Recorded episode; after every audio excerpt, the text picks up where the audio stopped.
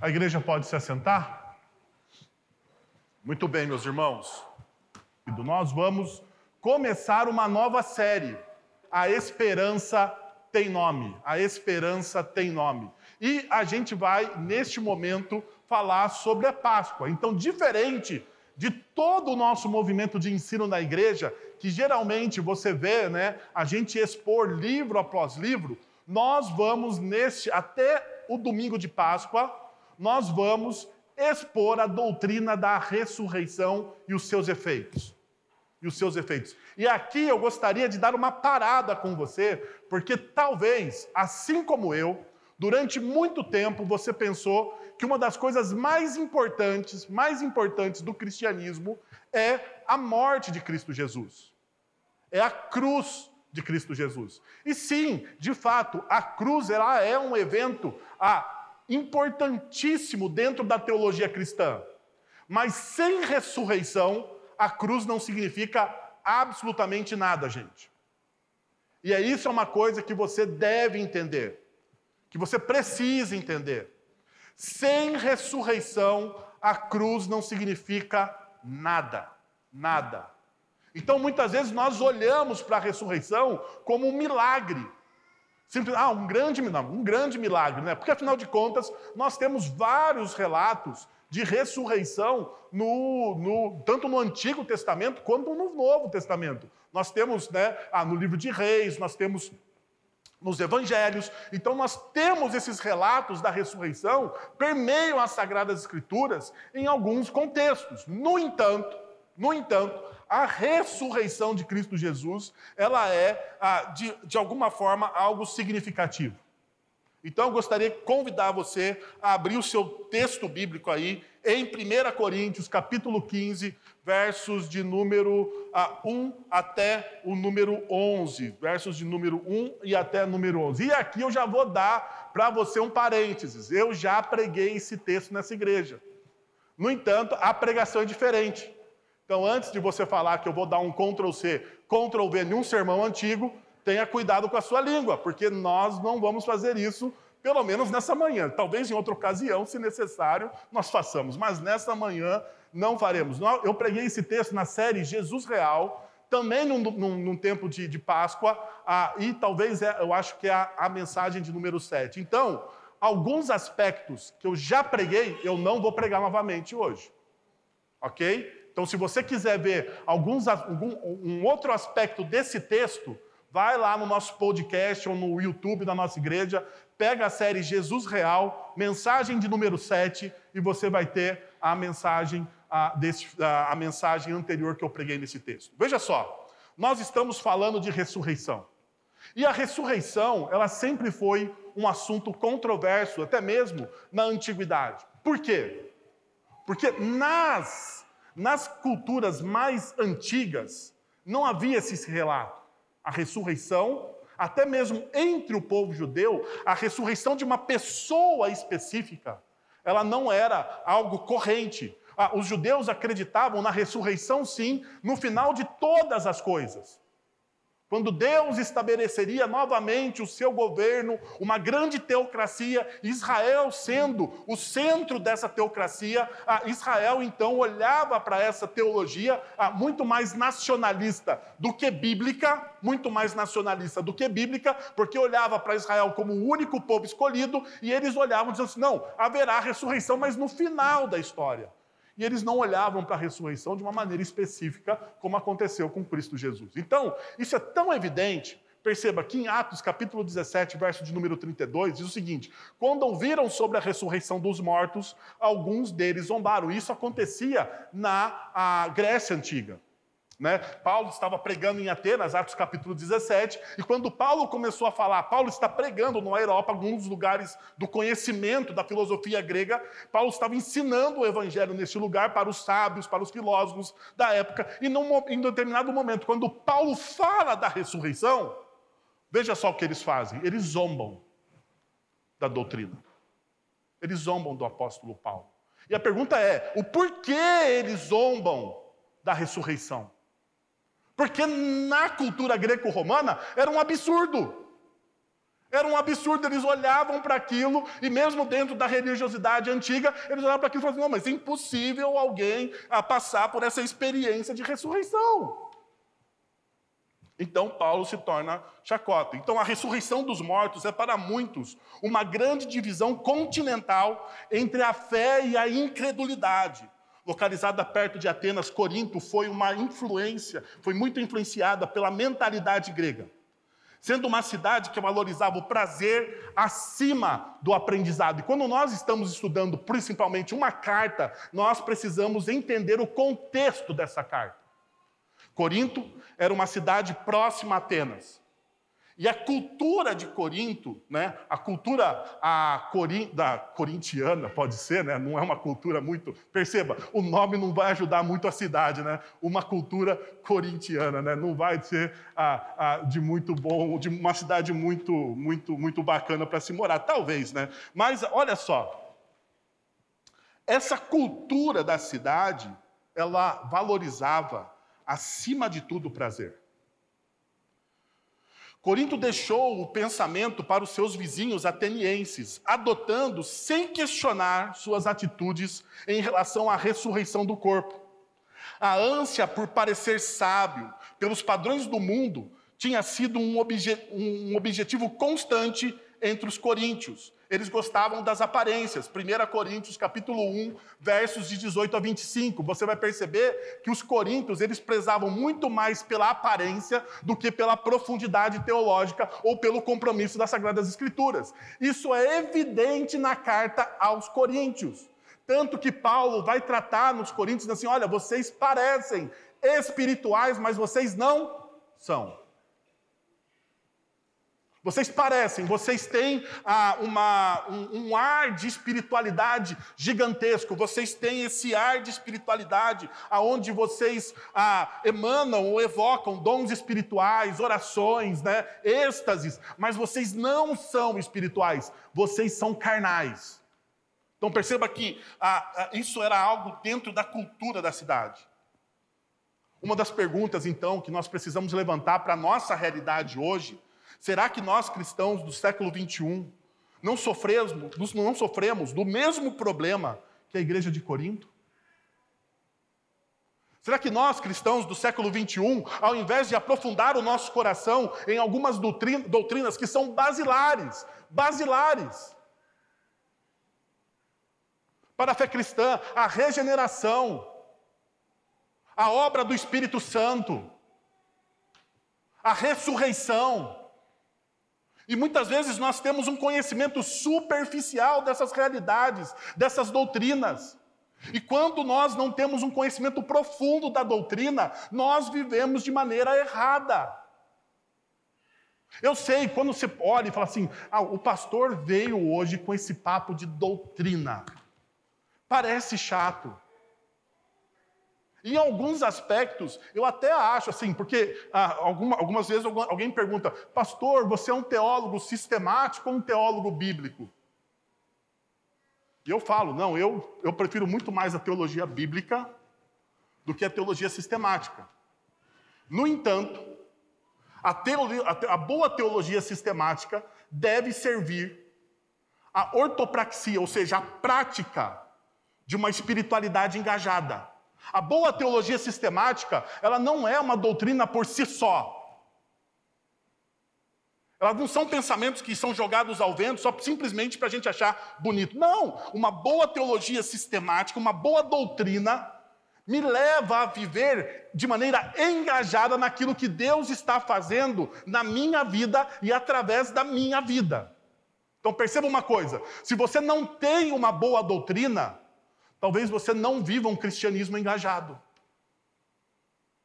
E isso é uma realidade. Coisas básicas. Se nós tropeçamos nas coisas básicas, se nós não somos fiéis no pouco, pergunta como você quer ser fiel no muito. Se você não é fiel no pouco, naquilo que Deus está te dando, nas poucas coisas que Deus está te dando, como que você vai então ser fiel no muito? se você não é fiel no básico, se você não sabe, se você não aprofunda o seu coração em coisas básicas, como então você vai ser fiel no muito? Então perceba, em 1 Coríntios capítulo 15, versos de 1 a 11, descobrimos que alguns se sentiram tentados a sucumbir à pressão da respeitabilidade filosófica, negando uma das doutrinas decisivas da fé cristã, a ressurreição corpórea de Cristo Jesus. Talvez eles tenham começado reinterpretando a promessa da ressurreição do crente, argumentando que era uma ressurreição espiritual, ao invés de uma ressurreição física dos seus corpos. E aqui começa o grande problema, quando nós fazemos uma dicotomia de toda a criação de Deus. E veja, nós erramos nos básicos. Por que, que nós erramos no básico? Porque nós fazemos uma dicotomia ou uma tricotomia aonde não existe. E daí eu vou recorrer à teologia bíblica aqui. Gênesis capítulo 1 e 2, quando Deus cria o homem e a mulher. Vocês lembram desse relato? Quando Deus cria o homem e a mulher, diz o texto bíblico que Deus cria o homem e a mulher, molda, é uma poesia, né? Ah, se você pega o texto bíblico da criação, ele tem, ele tem narrativa e poesia narrativa e poesia.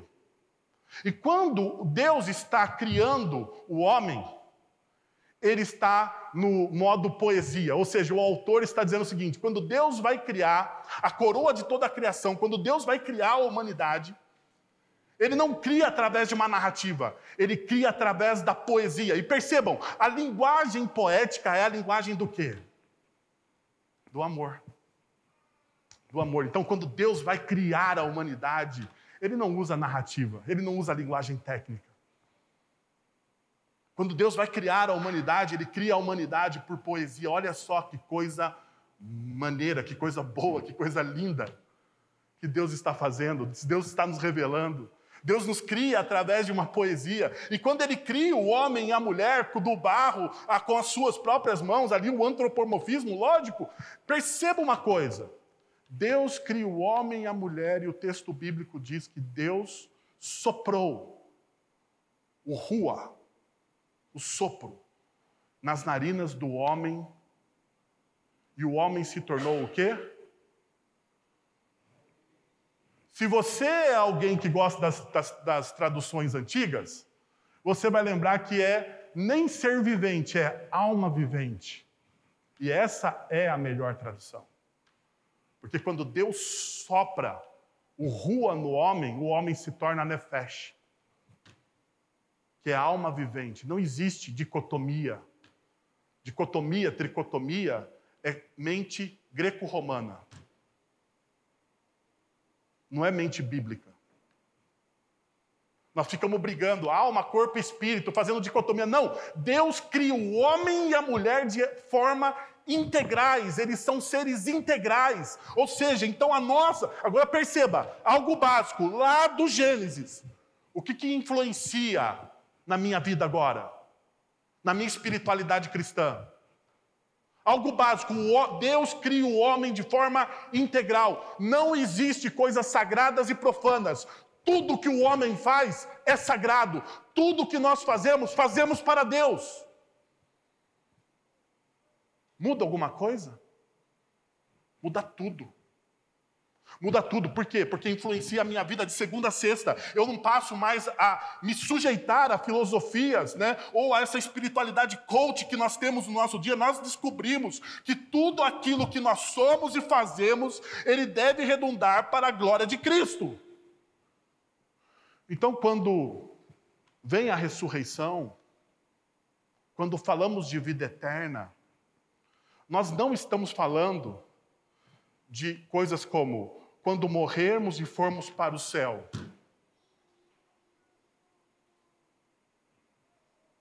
Quando morrermos e formos para o céu. Isso, biblicamente, é um erro. Ou melhor, é uma verdade pela metade.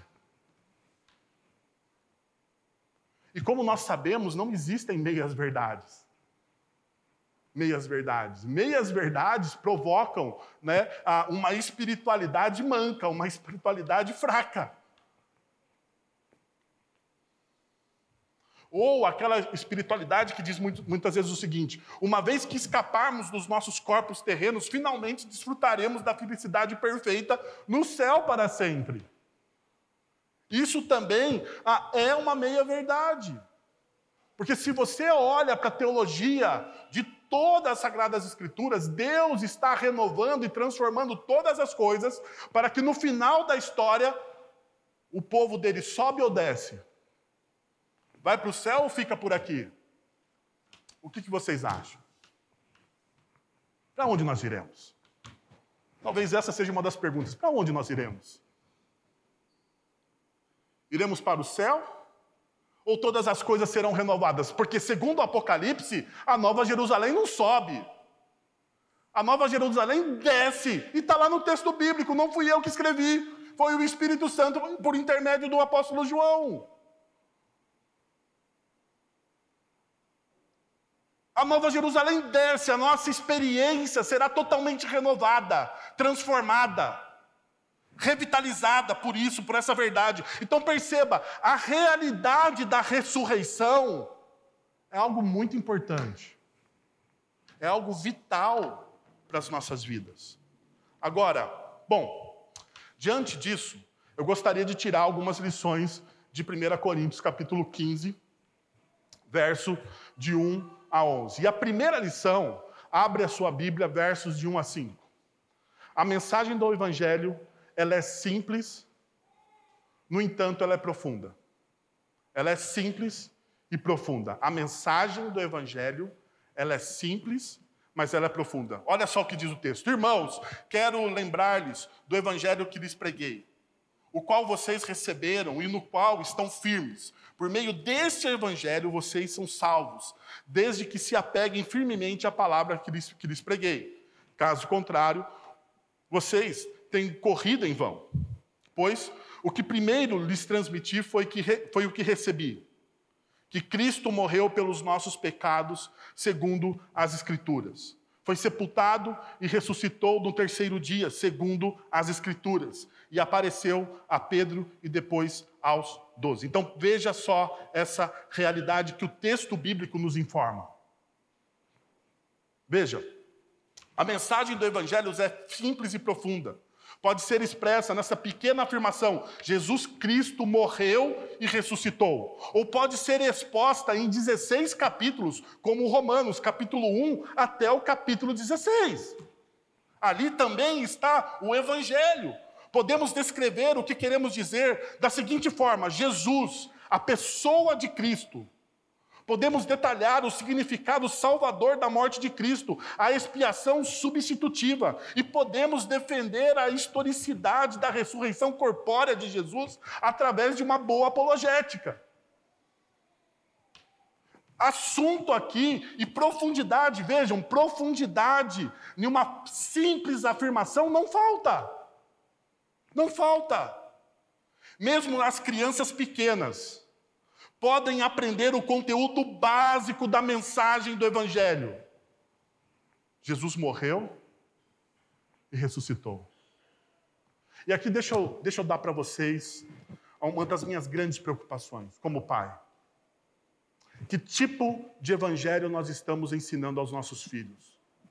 Que tipo de evangelho nós estamos ensinando aos nossos filhos? Porque muitas vezes nós estamos ensinando um outro evangelho. Você lembra? Lembra que, o que Gálatas, muitas vezes, Paulo em Gálatas diz? Que vocês estão ensinando um outro evangelho que não aquilo de Cristo, não aquele que está em Cristo Jesus. Agora perceba, por que, que Paulo em Gálatas vai dizer que eles estão ensinando um outro evangelho?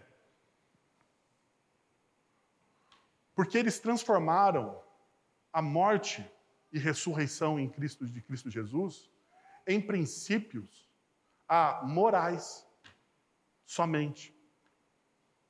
Em princípios morais. E não em verdades eternas. E aqui há uma diferença. Você transformar o Evangelho de Cristo Jesus em princípios morais, você pode tirar boas filosofias de vida. Você pode falar sobre perdão, você pode falar sobre casamento, você pode falar sobre trabalho, você pode falar sobre empreendedorismo, você pode falar sobre qualquer coisa a partir das Sagradas Escrituras. Você pode falar sobre qualquer coisa. O grande problema é que será o esforço humano, porque são princípios morais e não verdades eternas. E aqui está a grande dificuldade. Nós perdemos essa realidade. Então perceba o que Paulo faz quando ele introduz o assunto à igreja de Corinto. Olha só, ele diz o seguinte: Irmãos, quero lhe lembrares o evangelho que preguei, o qual vocês receberam e qual estão firmes. Paulo lembra aos coríntios o processo pelo qual eles originalmente receberam a mensagem do evangelho. Eles recebem a mensagem do evangelho e a história disso está em Atos capítulo 18, versos de 1 a 4. Ali mostra Paulo pregando aos coríntios. Os cristãos de Coríntios, perceba a palavra que Paulo usa, eles receberam este evangelho, que é sinônimo de crer e aceitar, de abraçar. Como que eles receberam esse evangelho? Eles, eles abraçaram, eles aceitaram. Eles não tiveram, eles não foram seletivos. Eles abraçaram todas as verdades que o evangelho continha. E veja só como é interessante, muitas vezes nós começamos dessa forma nas nossas vidas, muitas vezes. Nós, ah, nós, nós entramos para uma, uma, uma fé cristã, nós ouvimos do Evangelho e nós abraçamos tudo, os empolgados. Não é verdade? Nós abraçamos empolgados o Evangelho, nós abraçamos a vida de oração, nós queremos ler as Sagradas Escrituras. Qual é o grande problema aqui? Muitas vezes, com o tempo, e movidos por uma cultura, secular, nós fragmentamos o Evangelho.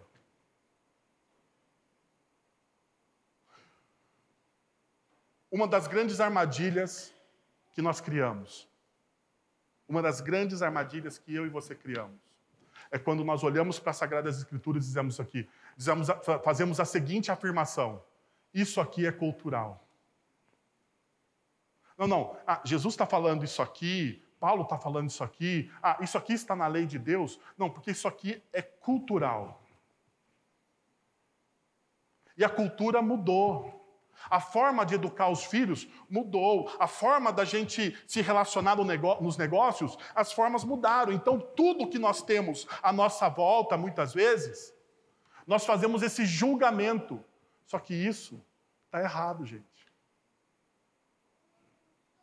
Nós olhamos para as Sagradas Escrituras de forma cultural quando nós transformamos as Sagradas Escrituras em princípios morais e não em verdades eternas.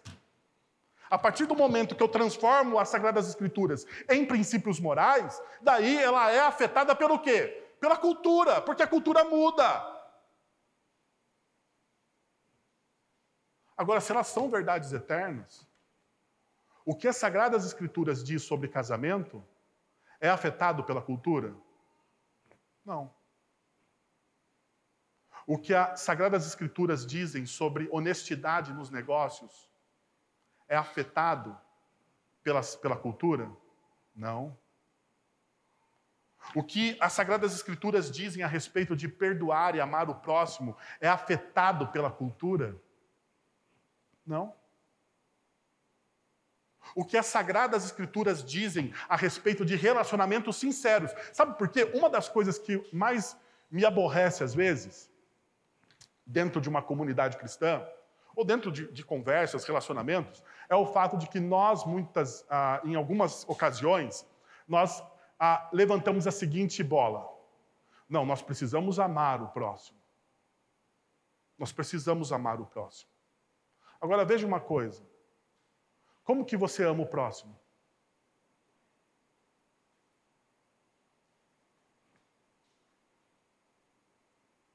Vamos, nós falamos sobre amor ao próximo há muitas vezes. Vocês ouviram milhares de sermões de milhares de pregadores melhores do que eu falando sobre essa realidade de amar o próximo. E você não sabe me responder como que a gente ama o próximo? Como a nós mesmos. Então, como é que você se ama? Sistematicamente. Você não sabe como é que você se ama. Se você não sabe como é que você se ama, você não se ama. Vamos lá. Daí você precisa fazer uma, uma, um tempo de terapia com o pastor Guilherme, porque daí você precisa redescobrir né, a, o seu amor próprio. Mas venha comigo. Como que você se ama?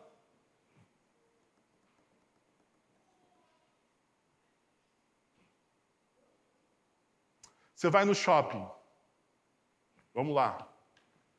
Coisa básica. Você vai no shopping. Você, eu acho que talvez essa, essa ilustração ah, sirva muito mais para as mulheres do que para os homens. Apesar que os homens andam meio vaidosos ultimamente, né? É, é, outro dia tinha um, tinha, um, tinha um, amigo meu passando creminho na pele para esfoliar a pele, né? Eu fiquei, fiquei meio assim, falei, meu Deus do céu, né? Ah, não se fazem aro mais homens como antigamente. Não se fazem, né? Outro dia estava tirando cutícula. Eu falei, meu Deus do céu, onde nós vamos parar? Mas veja só, é, você vai no shopping e você vai comprar algo para você. E você não está com a preocupação de dinheiro curto. Então, lima a preocupação dinheiro curto. Você escolhe o melhor, o médio ou o pior, vamos chamar assim. O que, que você escolhe para você? Para você, você vai e você tem o produto dos seus sonhos. Produto dos seus sonhos. Né? Você vai lá comprar um, um, um tablet. Você tem lá o Apple, você tem o Samsung e você tem o positivo. Qual que você escolhe? E você não está preocupação de dinheiro. Você pode assim, posso gastar o que eu quiser. O que, que você escolhe? Não tenha medo de falar, não é um pecado ser consumidor de vez em quando, vai? No Apple, todo mundo vai escolher o melhor. Então, essa verdade você aplica ao seu próximo. Então, pensa comigo, se você tiver a oportunidade de dar ao seu próximo aquilo que você vai dar a você, você vai dar o que para ele? O melhor em todos os sentidos. Mas é isso que a gente faz? É isso que a gente faz? Então, deixa eu te dizer uma coisa. Você não ama o seu próximo como a si mesmo. E se você não ama o seu próximo como a si mesmo, você está quebrando a lei. Ou você está fazendo uma acomodação cultural. Perceberam? Perceberam? Agora, amar o próximo como a mim mesmo é também eu saber dizer não. Sabia que você tem que saber dizer não para o seu próximo, às vezes? E isso também tem a ver com amor. Saber dizer não, você não pode fazer isso, você não deve fazer isso, você não deve ir por esse caminho, também tem a ver com amor. Mas a gente na nossa cultura, e perceba, a nossa cultura vai dizer o quê? Que o amor só tem a ver com o seu sim. Com o seu sim. E não com o seu não.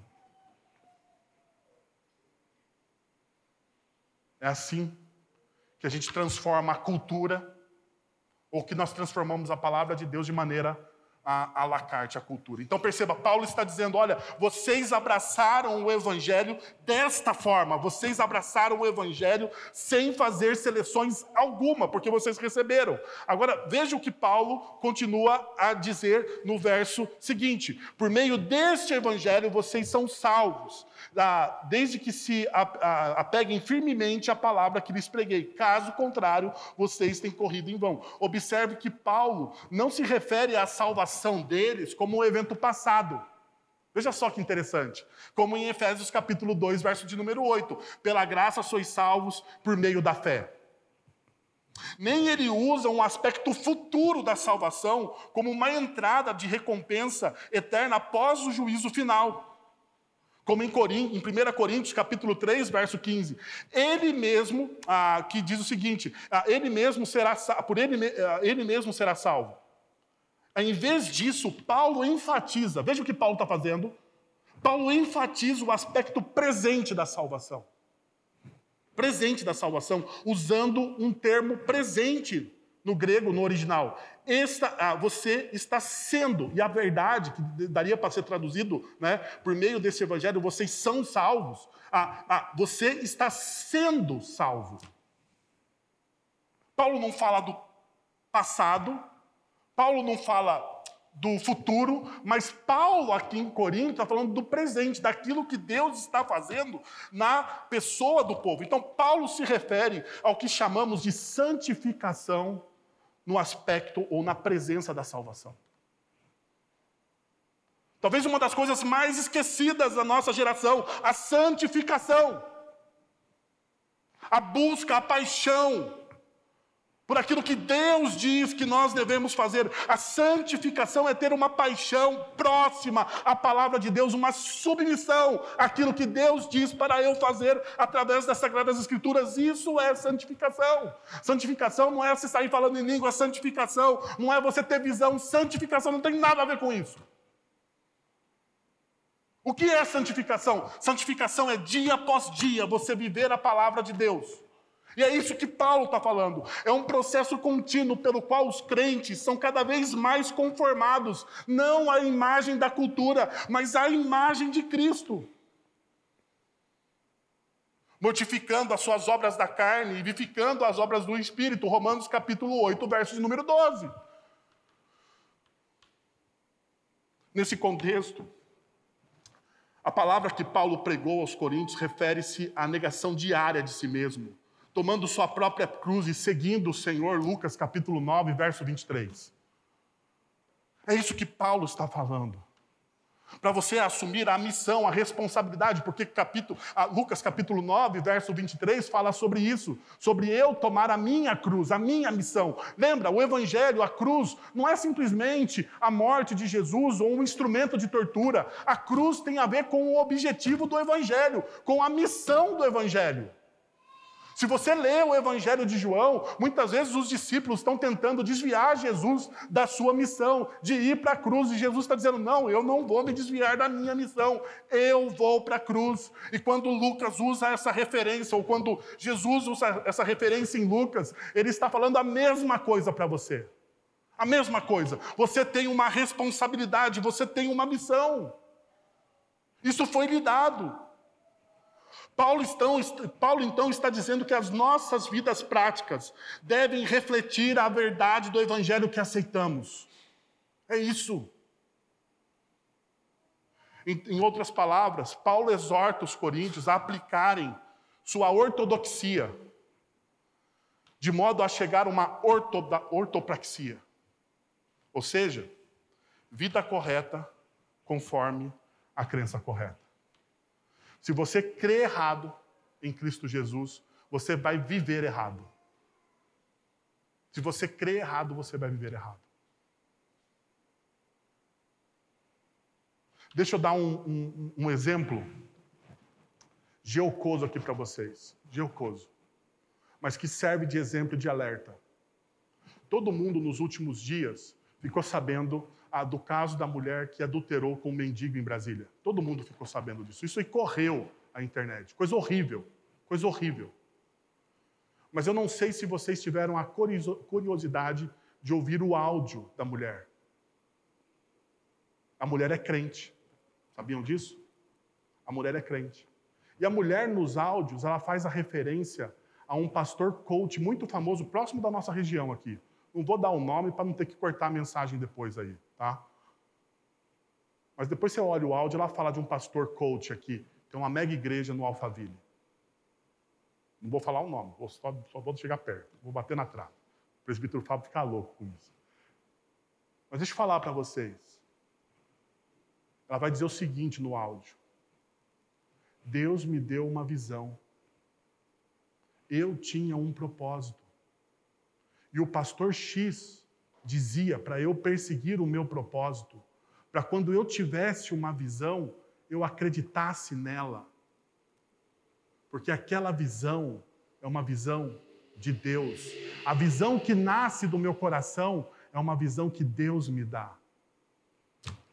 Vocês estão percebendo quanto é perigoso o falso evangelho? Vocês conseguem perceber isso? Ela crê errado, gente. O evangelho que ela ouve não confronta os desejos malucos que a pessoa tem.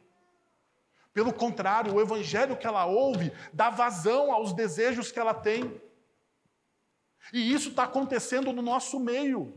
Nós estamos ouvindo pessoas que falam asneiras o tempo todo. E a gente acha que não, porque está falando de Deus, não, porque está falando tão bonitinho. Olha, tem uma plástica, olha, tem uma estética bonito, mas não tem profundidade. Tem estética, mas não tem profundidade. Não adianta ter estética. Não adianta ser bonito. Não adianta sentar em um banquinho e falar blá blá blá blá blá blá blá blá blá e ter uma vozinha gostosa. Não adianta, porque a vida não é feita de estética.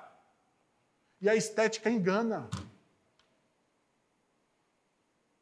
A estética engana.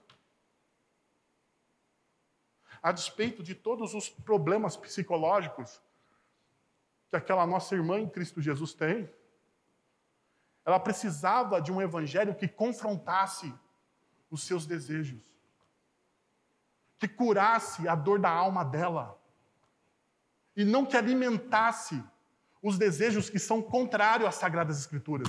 Perceberam que muitas vezes nós fazemos? Por isso que o Evangelho ele vem para nos libertar. Por isso que nós precisamos crer da maneira correta. E Paulo, então, ele termina essa primeira parte do texto dizendo o seguinte: olha só. Pois o que primeiramente transmiti a vocês, a verso do 3, recebi a, que Cristo morreu pelos nossos pecados, segundo as Escrituras, e foi sepultado e ressuscitou ao terceiro dia, segundo as Escrituras. Veja o que Paulo está fazendo. Aqui temos o conteúdo da mensagem do Evangelho, em uma linguagem tão compacta e tão simples, que é possível até uma criança entender. O que é o Evangelho? O que é o Evangelho? O Evangelho não é uma vida melhor, o Evangelho não é a libertação dos seus problemas, o Evangelho, o evangelho produz isso. O Evangelho produz uma vida melhor, o Evangelho produz milagres, o Evangelho produz, mas o Evangelho é isso? Não, não é. O que é o Evangelho? O Evangelho é Cristo morrendo pelos nossos pecados, segundo as Escrituras.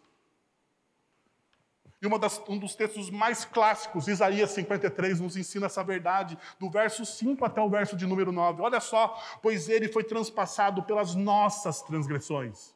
Pois Cristo, ele foi transpassado pelas nossas transgressões e moído pelas nossas iniquidades. O castigo que nos traz a paz estava sobre ele, e pelas suas pisaduras nós fomos tarados. Todos nós. Verso de número 6. Todos nós andávamos desgarrados como ovelhas, cada um se desviava pelo seu próprio caminho, suas próprias escolhas, suas escolhas erradas, suas escolhas vazias. E daí Jesus ele entra na história para nos redimir dos nossos próprios caminhos. Olha só o Evangelho, mas se o Senhor fez cair sobre ele as nossas iniquidades, ele foi oprimido e humilhado, mas não abriu a sua boca. Como um cordeiro foi levado a um matadouro, e como ovelha muda perante os seus tosquiadores, ele não abriu a boca. Por juízo opressor foi, foi arrebatado, e a sua, e a sua linhagem, quem dele, quem dele, ah, quem dela cogitou? Porquanto foi cortado da terra dos viventes por causa da transgressão do seu povo, ele foi ferido. Designaram-lhe uma sepultura com os perversos, mas com o rico esteve em sua morte. Posto que nunca fez injustiça, nem dolo algum se achou em sua boca. Esse é o Evangelho. E por que, que o Evangelho entra na história? Porque nós fomos como ovelhas que tomavam as suas próprias decisões. Veja, essa é a primeira parte do texto. A segunda parte do texto é do verso de número 5 até o verso de número 8, que diz o seguinte: E apareceu a Pedro e depois aos doze. Depois disso apareceu a mais quinhentos irmãos de uma só vez, e a maioria dos quais ainda vive embora alguns tenham adormecido. Depois apareceu a Tiago e então a todos os apóstolos. Depois deste apareceu também a mim, como um que nasceu fora do tempo. Se você quer saber ah, tudo sobre essa parte do texto, está naquela primeira mensagem que eu falei. Então eu não vou perder tempo aqui ah, mostrando para vocês né, o que significa cada uma desses grupos. Cada um desses grupos. Mas perceba, Paulo aqui faz um grande inventário, né? ele, ele mostra quem são as pessoas a quem Cristo Jesus apareceu. Isso é uma realidade, uma verdade que nós vemos dentro do próprio Evangelho. E, e Paulo, tá, então, ele faz isso, mas o mais importante a, disso tudo é o que está no verso de número 6. A maioria dos quais ainda vive. A maioria dos quais ainda vive. O que, que Paulo está falando aqui? Paulo está chamando a atenção dos seus ouvintes, dizendo: olha, se você quiser perguntar alguma coisa se você quiser perguntar para alguma das pessoas que viram, você pode ir lá ver. Eles estão vivos aí. Eles estão vivos. Perceba essa realidade. E uma outra realidade que talvez eu ache mais importante, eu só vou dar uma pincelada. Paulo fala: depois apareceu a Tiago. A pergunta é: quem é esse Tiago? Qual é o Tiago aqui? Esse Tiago aqui é o meio-irmão de Jesus. E para mim, isso aqui é incrível. Eu não sei vocês, mas para mim isso aqui é incrível. Por que, que é incrível? A, a Tiago está relacionado aqui. Tiago é meio-irmão de Jesus. Provavelmente, Tiago brincou com Jesus na infância. Não brincou? Tiago brincou com Jesus, viu Jesus crescer, e Tiago, então, que é meio irmão de Jesus, ele se dobra a Jesus como Senhor e Salvador da sua vida. Agora, pensa que coisa louca. Você ser meio irmão do Salvador. E pensa como isso traz a, a legitimidade ao testemunho de Paulo. Porque a primeira pessoa que ia negar que Jesus é o Salvador, quem que seria? Tiago. Tiago falou: meu irmão é um charlatão, ele não fez tudo isso. Isso aí que vocês estão vendo, meu irmão não fez, não. Eu conheci, eu vi Jesus crescer, eu vi as coisas que ele fez na escola, eu vi as notas baixas que ele tomou lá. Ele fala de perfeição, mas não é tão perfeito assim, não, não é não, não é não. Ele, o Deus encarnado, perceba a realidade. Paulo chama então testemunhas aqui dizendo o Evangelho tem testemunhas oculares, pessoas que experimentaram, experimentaram da verdade. Tanto é real esse argumento de Paulo, tanto é real esse argumento de Paulo, que em Atos capítulo 26, Paulo está diante do rei Agripa. E olha só o que Paulo vai dizer. Está Paulo, Agripa e Festo conversando sobre o Evangelho.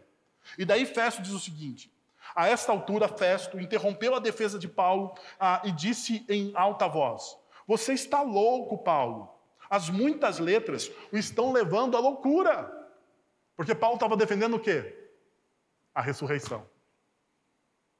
Daí Festo dizendo: Não, você está de brincadeira. Versículo 25. Então Paulo respondeu: Não estou louco, excelentíssimo Festo. O que estou dizendo é verdade e de bom senso. O rei está familiarizado com essas coisas. E lhe posso ah, falar abertamente. O que Paulo falou assim, assim: olha, os fatos que eu estou dizendo, os fatos que eu estou narrando a vocês, não são fatos distantes da realidade. São fatos reais. São coisas que estão aí no jornal de Jerusalém. Não está em oculto, não aconteceu no, no, no, longe das realidades. Não, isso aí aconteceu de fato. Agora veja. Deixa eu caminhar com vocês para o último ponto aqui da nossa reflexão. Versos de 9 a 11. A ressurreição é o fator decisivo de transformação a ressurreição é um fator decisivo de transformação. Veja o verso 9. Daí, olha só, Paulo está falando ah, de maneira impessoal, do verso de número 1 até o verso de número 8, Paulo está dando informações, ok? Então ele é meio impessoal. Agora, a partir do verso de número 9, Paulo está falando de maneira pessoal. Ele muda o tom. Ele diz o seguinte: Pois sou o menor dos apóstolos e nem sequer mereço ser chamado apóstolo, porque persegui a igreja de Deus. Mas, pela graça de Deus, sou o que sou, a sua graça para comigo não foi inútil. Antes trabalhei mais do que todos eles, contudo, não eu, mas a graça de Deus comigo. Portanto, quer tenham sido eu, quer ter sido eles, é isso que pregamos. E é isso que vocês creram. Paulo ele muda o tom. E ele vai falar do seu próprio testemunho. E aqui está uma das coisas mais importantes ah, da fé cristã. A fé cristã deve, deve criar em você uma transformação. Se a sua fé não cria uma transformação em você, algo está errado na sua fé. Você está crendo errado. Você está crendo errado. Não adianta. Você está crendo da maneira errada. E logo vai viver do quê? Da maneira errada. Então veja só quais são os efeitos da ressurreição. Por quê? Porque Paulo ele teve uma experiência com Jesus. Paulo ele ouviu a voz de Jesus. Quando ele estava indo a Damasco, Paulo ouviu a voz de Jesus. Paulo ele teve essa experiência com Jesus ressurreto. Isso se tornou real para ele. Então nós precisamos lembrar que Paulo antes ele era um perseguidor da igreja e ele fala isso. Eu sou o menor porque eu persegui a igreja de Deus. E perseguição aqui, ele estava em guerra. Ele buscava os, os discípulos de Jesus e ele matava os discípulos de Jesus. Atos capítulo 8 vai nos lembrar que Paulo consentia na morte de Estevão. Paulo, ele assinou embaixo, Estevão foi apedrejado e Paulo dizia: não, ok, tem que matar esse povo mesmo. Mas a transformação de Paulo é gigantesca. Ele muda. E perceba, ele, ele, ele, ele abre mão de tudo que ele é anteriormente.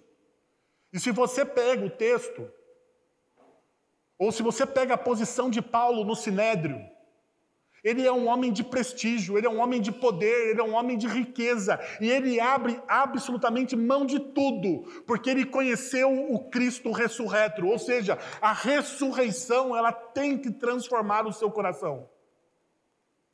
Ela precisa fazer isso. Veja só o que acontece então com Paulo. O orgulho não tem mais lugar na vida de Paulo. Olha o que ele vai dizer. Pois eu sou o menor dos apóstolos, aquele que era o maior dos fariseus. Ele se, ele, se, coloca então como o menor dos apóstolos. Ele admitiu abertamente sua indignidade, recusou-se a competir com seus pares reconheceu suas próprias fraquezas. Agora veja uma coisa, e você? E você? Você tem uma visão ah, inflada do seu próprio significado? Você tem uma visão inflada de quem você é? Quão importante é para você ser notado, elogiado, recompensado e reconhecido por seu trabalho na igreja? Quantas vezes nós fazemos algo não para Deus, mas nós fazemos algo para sermos amados pelos outros? E Paulo está dizendo: não faça assim. Reflita sobre isso, sobre o estilo de vida pecaminoso que está no seu coração. E lembre, lembre que você foi salvo para uma missão. Expulse do seu coração o orgulho. Expulse do seu coração o orgulho, o desejo de ser amado por aquilo que você faz. E lembra que você é amado por aquilo que você é. Você é um filho de Deus. Segundo, Paulo, ele vê, o, ele vê o valor incomparável da graça, verso de número 10. Mas pela graça de Deus eu sou salvo. Pela graça de Deus, eu sou o que sou. Paulo atribuiu tudo o que tinha como valioso a uma vida, a sua vida, à graça de Deus. Sua vida reflete essas palavras. Você reconhece que sem Cristo Jesus você não poderia fazer coisa alguma. Que sem Cristo Jesus você não tem absolutamente nada. Você atribui todo o seu sucesso como fruto da graça de Deus? Ou você se acha importante demais. Você demonstra essa graça para com os outros, por meio da sua generosidade, encorajando pessoas, tendo paciência e perdão. Gente, e aqui está um dos nossos maiores avisos. Nós falamos de graça, de graça e de graça. Nós falamos sobre o amor, sobre o amor, sobre o amor. Mas como é difícil a gente perdoar as pessoas. O C.S. Lewis, no seu livro, ah, eu acho que é O Peso de Glória, ele vai dizer o seguinte: olha, todo mundo gosta de ouvir sobre o perdão até o momento que nós devemos praticar o perdão. Ou seja, quando eu tenho que praticar esse negócio de perdão, eu não quero nem saber sobre esse negócio. Eu gosto de ouvir sobre o perdão, de que eu fui perdoado, de que eu fui amado, de que meus pecados não são considerados. Mas perceba uma coisa: você deve amar o seu próximo como você foi amado por Deus. Agora a gente faz aquelas perguntas básicas incômodas. Como que você foi amado por Deus? meu querido irmão e irmã.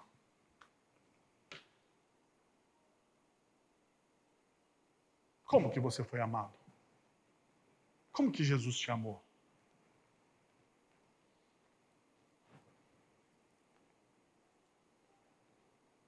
Eu sei que você tem a resposta no seu coração, mas eu não vou ficar inquirindo o seu coração a responder algo que você já tem. Talvez você esteja envergonhado pelo Espírito Santo, porque você não tem amado o seu próximo como Jesus te amou. Eu sei que é difícil, porque tem pessoas que nos ferem constantemente. Eu sei que é difícil, mas pensa só: você é um pecador? Quantas vezes por dia você fere a santidade de Deus? Quantas vezes por dia você fere a santidade de Deus e pergunta: Deus continua te perdoando e amando em Cristo Jesus? Então, qual é o seu direito de não amar e perdoar aquele que ah, vai ferindo, ah, feriu você você tem que fazer o mesmo. É a radicalidade da fé cristã. Perceba. Mas veja só, Paulo também tem uma humilde consciência da realização dele. Paulo ele sabe quem ele é. Mas Paulo sabe também que Deus está fazendo algo através da vida dele. E olha o que diz o verso 10. E a sua graça para comigo não foi inútil. Paulo está dizendo assim: a graça que me salvou não é inútil. A graça de Deus não pode se tornar algo inútil na nossa vida. Antes trabalhei mais do que todos eles, contudo, não eu, de maneira nenhuma, não eu, mas a graça de Deus comigo está fazendo isso. Paulo não, não negou o fato de ter realizado muito para o Senhor. Seu histórico estava ah, aberto a todos, todos compreendiam, viam, percebiam, entendiam, ouviam sobre as viagens missionárias de Paulo. No entanto, ele abordou este fato com genuína humildade, sendo rápido em apontar qualquer admirador para a fonte das suas realizações, Cristo Jesus. Cristo Jesus era a fonte de tudo aquilo que ele estava fazendo. Agora veja só. Você esconde suas realizações em uma demonstração de falsa humildade? Porque nós temos falsa humildade, né? Nós dizemos que não fazemos para que os outros vejam. Ou você compartilha, mas não aponta para Cristo como seu Senhor. Você fala do que você fez, mas você fala do que você fez não como Paulo fez aqui. Mas olha, não é eu que estou fazendo isso, porque eu sei das minhas fraquezas, eu sei da minha condição de pecador, eu sei o quão fraco eu sou. Não sou eu que estou fazendo isso. O que está sendo, o que está acontecendo em mim é a graça de Deus que está realizando essas coisas.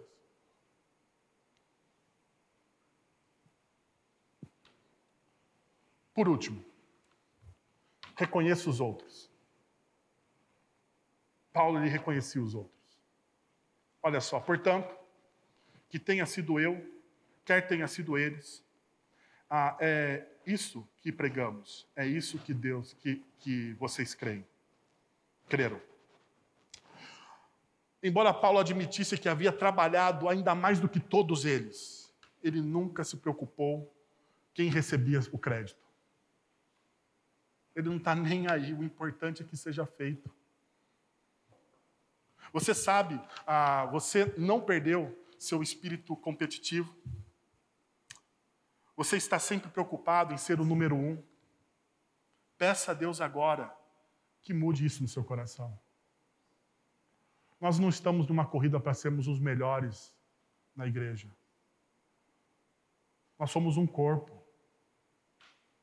Não existe o maior ou o melhor. Existe aquele que serve. Existe aquele que serve. Quem que é o maior no corpo de Cristo? Quem que é o maior no corpo de Cristo?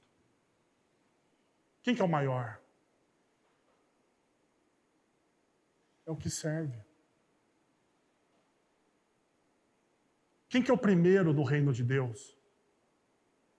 É o último. É o último. Nós não estamos numa competição. Nós não estamos numa competição. Nós estamos aqui para servir. Então vamos lembrar de um fato e a gente encerra. Jesus na última ceia,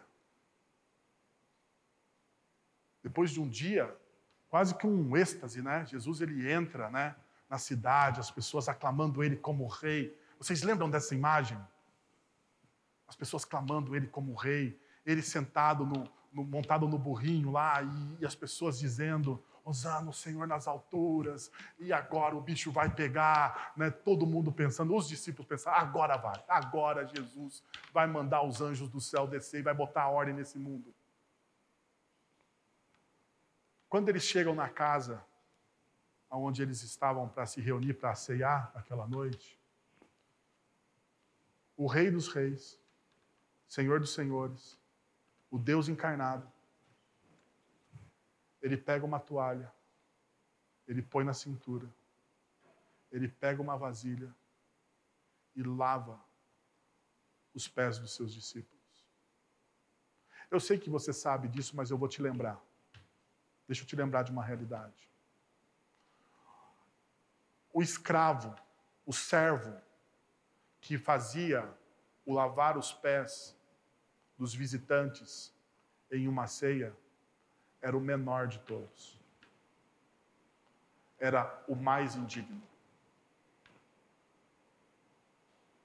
Jesus ele se tornou indigno para que você se tornasse digno. Jesus lavou os pés. Mas Jesus lavou os pés de quem? Vocês lembram quem estava lá? Jesus lavou os pés de Pedro, que o negaria dia, horas depois.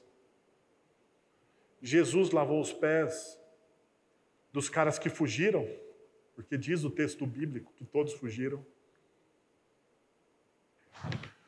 Jesus lavou os pés de Judas.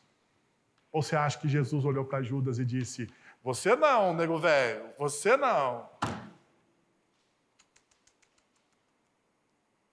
Jesus lavou os pés de Judas. Deixa eu te lembrar uma coisa. Eu sei, né? Lá no Evangelho de João diz que Judas molhou o vinho no pão lá e tal, né? Mas a pergunta não é se Judas molhou o vinho no pão. A pergunta é: Jesus negou a ceia para Judas? Porque a, a, pergunta profunda não é quem, é se Jesus negou a ceia para Judas. Jesus negou? Jesus olhou para Judas e falou: Você não? Por que, que a gente faz isso então? Que tal você fechar os seus olhos, abaixar a sua cabeça e a gente orar.